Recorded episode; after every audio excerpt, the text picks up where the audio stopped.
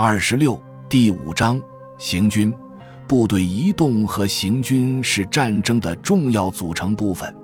所有行动的成功在很大程度上取决于行军的安全执行和行军结束后部队的完好性。如果部队不经常从事行军训练，不习惯这种劳累，他们的行军执行会下降。因此，一场战争开始后，各部队必须对每一个行军训练的机会加以利用，对步兵来说尤其如此，因为就连一双新军靴也可能造成问题。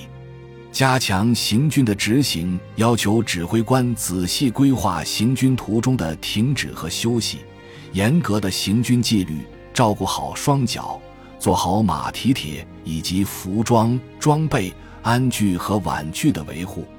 对士兵和马匹来说，出色的医疗护理和充足的食物是维持并增强行军能力最有效的手段。士兵们双脚疼痛、马匹跛行或背痛，都会对行军造成不良影响。行军期间，连长和更高级别的指挥官必须不断留意徒步而行的士兵、马匹和骑手、司机和车辆。他们负责确保及时救助人员和马匹，并在休息期间和宿营地提供合格的护理。小跑、行走和远距离跋涉之间适当的定时交替，能有效降低因压力而造成的牲畜损失。第二十二章谈及摩托化部队的行军，利用汽车运送步兵们的背囊和马匹的负载。可大幅度减轻使人员和马匹的压力，并提高行军执行。但汽车数量使这种做法仅限于特殊情况和小股部队。部队的车辆在其能力范围内，应当用于运输需要救助的人员和马匹的部分装备。士兵们将背囊放上汽车前，必须取出里面的弹药和应急口粮。只要一支部队仍处在战斗状况下，就不能期待休息日。因此，应利用一切机会缓解人员和马匹的疲劳，检查维修车辆、修理武器装备和衣物。炎热的天气状况是行军部队最大的敌人，它对步兵的影响尤甚。因此，部队指挥官需要考虑周全的预防措施。可能的情况下，酷热天气下的行军应在夜间进行。若行军必须在炎热季节的昼间进行，指挥官应安排部队在一天中最热的时候休息。酷暑时节，行军中的饮水规定变得非常重要。短暂停顿或行军途中可以准许士兵们喝水，但必须谨慎控制。出发前可为士兵们的水壶灌满冷咖啡或茶。缺水比缺乏饲料对马匹的影响更大。通常情况下，只有在休息期间才能为大量马匹提供足够的饮水。寒冷天气下，士兵们的耳朵、面颊、双手和下巴必须加以防护。步兵们可以不时挂起他们的步枪，以此活动自己的双手。通常说来，他们在行军时脱掉大衣更便于行进，但长时间停顿期间应当穿上大衣。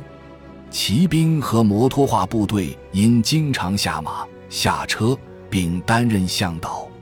指挥官应尽可能经常为士兵们提供热水和热饭菜。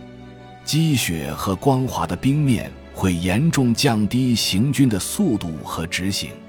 行进在前方的部队应频繁更换。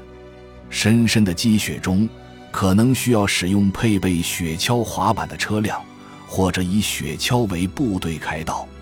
人员和马匹需要的冬季装备必须提前安排妥当。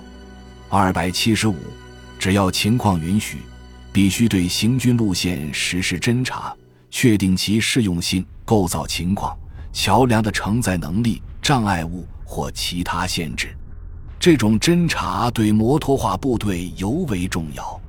关于道路网的地图信息并不总是可靠的，空中航拍侦察可为此提供帮助。如果存在路线损坏的可能性，指挥官必须将携带架桥设备的工程兵派往前方，或将其配属给前卫部队，以便从事维修工作。部队休息时间的安排。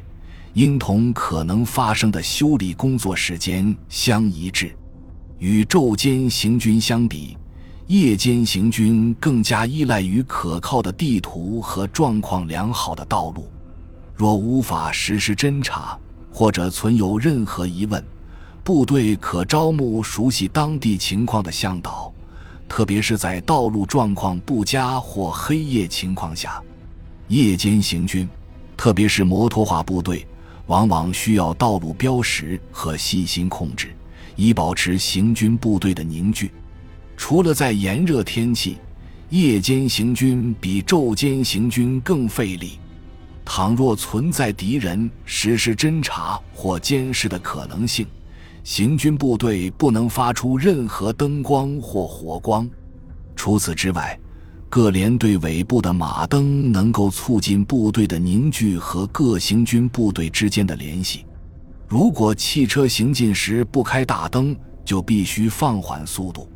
到达敌人附近时，指挥官应命令部队保持安静。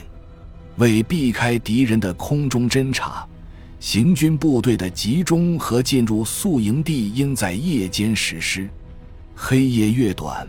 可用的移动时间就越少，因而部队的行进里程也越短。